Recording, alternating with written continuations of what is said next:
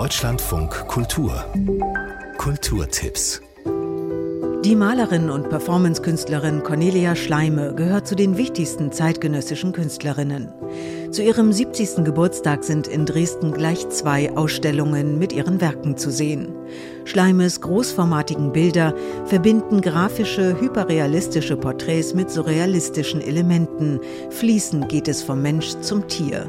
Cornelia Schleime. Meine Persönlichkeit ist ein sehr impulsiver Mensch und ich will auch nicht mir die Bilder selber erklären. Wenn ich mir ein Bild gut selber erklären kann, interessiert es mich eigentlich schon gar nicht mehr. Die Malerin erhielt in der DDR Berufsverbot. Bei ihrer Ausweisung 1984 konnte sie ihr Frühwerk nicht mitnehmen. Vieles ging verloren oder wurde vernichtet.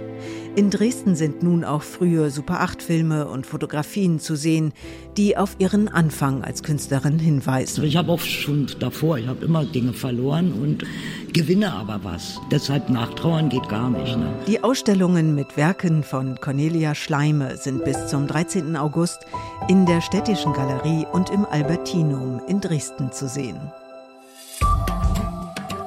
Da ist Berg. Rechts geht Kilometer. Ich hasse Fußball. Ähm, ich gehe mir ein Bier holen. Willst du auch eins? Ich hab noch. Anna und Jonas lernen sich in einer Studentenkneipe in Leipzig kennen. Sie laufen sich wieder über den Weg, es gibt unverbindliche Treffen, eine gemeinsame Nacht. Und dann eine Party mit zu viel Alkohol. Danach ist nichts mehr, wie es vorher war.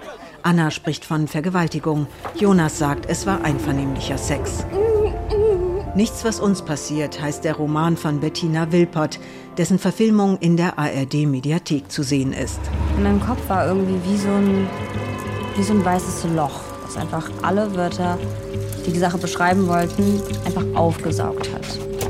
Weißt du, was ich meine? Vergewaltigung passiert anderen. Nichts, was uns passiert mit Emma Drogunova, Regie Julia C. Kaiser. Bis zum 1. Juni in der ARD-Mediathek. Und dann kommst du. Die Hamburger Sterne, heute in Leipzig. Hallo, hallo. Die Band um Sänger und Texter Frank Spilker hat sich neu aufgestellt.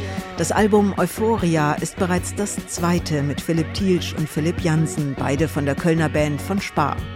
Geblieben ist der Sound der Band, eine Mischung aus Pop, Funk und Indie-Rock mit klugen Texten ohne Angst vor den großen Fragen der Zeit.